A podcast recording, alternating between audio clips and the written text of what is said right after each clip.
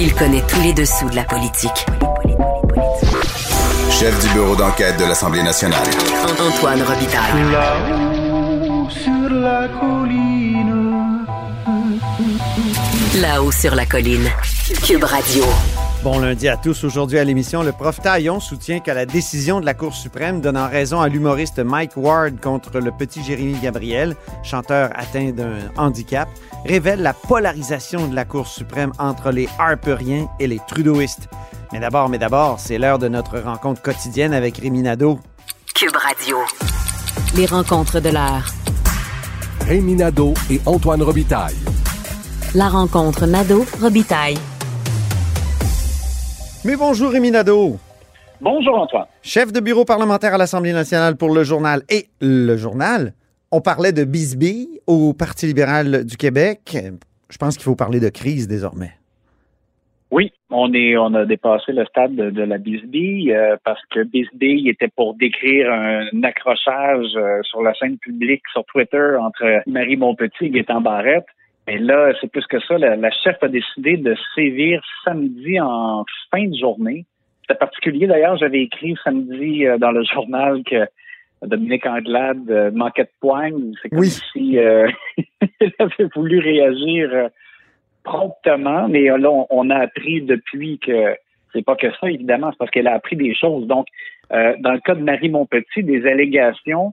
Euh, la semaine dernière, Martine Biron, dans un texte analyse, euh, faisait état de, euh, de certaines personnes qui euh, trouvaient qu'elle avait eu un comportement déplacé, euh, euh, qu'elle pouvait avoir des sautes d'humeur, des choses comme ça. Et là, euh, s'en est ajouté. Donc, ce matin, la presse révèle que euh, il y aurait une plainte formelle qui a été déposée à l'Assemblée nationale et euh, des personnes donc qui ont des allégations de harcèlement de la part de Marie Montpetit. Alors là, donc Dominique Anglade, on comprend pourquoi elle a suspendu euh, les deux. Elle a suspendu Marie Montpetit en raison, bien sûr, on comprend de ses allégations à son endroit. Et dans le cas de Gaétan Barrette, suspendu de, de ses fonctions aussi euh, parlementaires de son côté, c'est davantage en raison du ton qu'il a utilisé à l'égard euh, de Louis Godin euh, de la Fédération des médecins omnipraticiens euh, la semaine dernière. Alors, Et du fait qu'il se mêlait du dossier de- d'un autre porte-parole. Exactement, C'est ça. ça. Alors, dans le cas de Marie Montpetit, moi aussi, j'ai parlé à des gens au cours des, des derniers jours.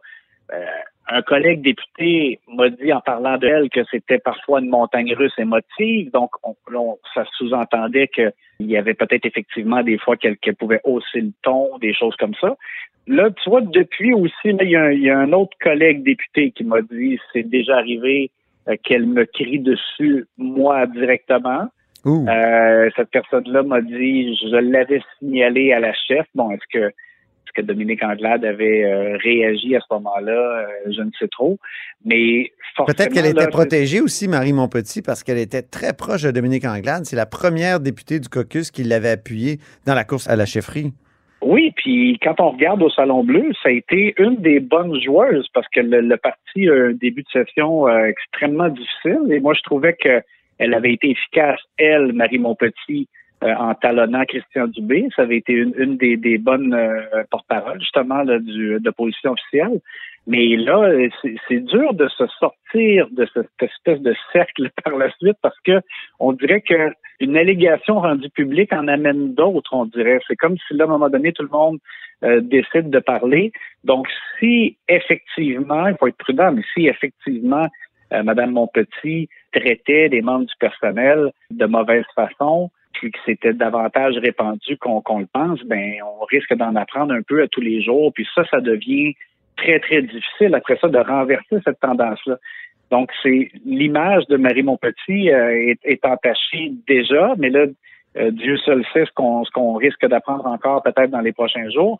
Et ça, ça fait ça fait vraiment très mal Mm. euh, au parti et à Dominique Anglade. Dans le cas de Gaétan Barrette, euh, Antoine, euh, honnêtement, je, je Il va devenir indépendant. Moi, je pense qu'il va devenir Ben, indépendant ça, très rapidement. Ouais. J'allais te dire, je me demande même pourquoi il s'est pas déjà annoncé. Parce qu'à partir du moment où euh, Dominique Anglade, dans les entrevues euh, radio ce matin, est incapable de dire qu'elle aimerait qu'il se représente à la prochaine élection, c'est parce Mhm. qu'elle n'en veut pas. On peut écouter un Euh, extrait d'ailleurs, euh, Rémi. On a un extrait Oui. de Dominique Anglade qui était avec euh, Philippe Vincent Foisy ce matin à Cube. Moi, je veux travailler avec des gens au sein de notre caucus qui comprennent bien que cette question, cette question de respect, cette question de climat de travail, elle est essentielle pour la suite des Hum. choses. Mais est-ce que vous voulez que M. Barrette reste? Encore une fois, je veux des gens qui comprennent ces valeurs qui sont fondamentales et qui les, ils soient capables de les, euh, de, de les personnaliser, de les, euh, de les intégrer dans la manière dont ils font leur travail. C'est ça que je souhaite. Et le message que j'envoie à tout le monde, c'est de dire, vous voulez faire partie de l'équipe, vous voulez faire partie de la solution, mais il y a une manière de se comporter puis de se gouverner. Donc, c'est clair, euh, elle ne veut plus de Gaétan Barrette. Je vois pas pourquoi il resterait au caucus. Et là, ça veut dire qu'il va devenir indépendant, Rémi. Ben, Et qu'il va que- s'exprimer sur la santé, alors que la porte-parole en matière de santé au Parti libéral, c'est qui? Ça va être Dominique Anglade. Ça sera Dominique Anglade. c'est ça. Autrement dit, Et- deux anciens caquistes, Rémi, qui se Oui. disputent sur la santé. Oui. Et deux, qui- et- deux anciens caquistes qui vont croiser le fer, mais pas avec le même ton. Et du côté de la CAQ, on va sortir le popcorn. Puis, tu sais, euh, M. Barrette, euh, je, je pense que dans le fond, c'est ça, il, il veut retrouver sa liberté de parole, mais c'est c'est la meilleure façon, c'est de se sortir euh, du carcan du PLQ dans lequel il est, et où on, on ne veut pas, dans le fond, de on ne veut pas lui dire la prochaine élection, on ne veut pas qu'il parle présentement, non seulement en santé, mais on ne veut pas qu'il parle du tout. Euh, il s'est fait retirer toutes ses, ses responsabilités de porte-parole. Bon, alors écoute, moi je pense qu'il y a vraiment, il n'y a pas d'autre avenue.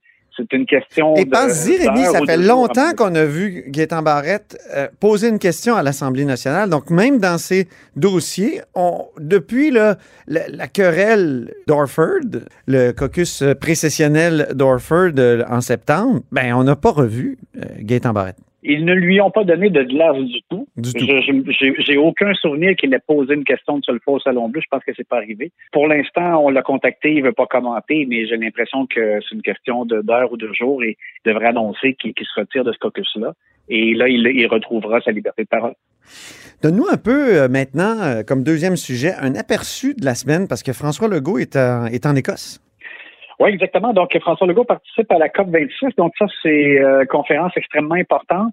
C'est sûr que ça, donc, au, au Parlement, il y aura un absent euh, vraiment important. là. Le, le premier ministre ne, ne sera pas là, à la joute euh, au Salon Bleu. Dans le cas de M. Legault, euh, il- tu vois, pour les journalistes qui étaient sur place, il y avait un brefage euh, aujourd'hui. Il va vraiment commencer ses activités demain, mardi. Il va rencontrer d'ailleurs les médias qui sont sur place pour couvrir l'événement. Mercredi, ce sera, dans le cas de, M. Legault, une journée de, de rencontres. Il va rencontrer euh, le premier ministre de Terre-Neuve, Andrew Fury, qui est sur place. Mais il y a des rencontres aussi à caractère économique, notamment euh, avec euh, le directeur général de Rio Tinto, que M. Legault fait beaucoup de rencontres. Et jeudi, il va prendre la parole dans le cadre d'une activité officielle de la COP.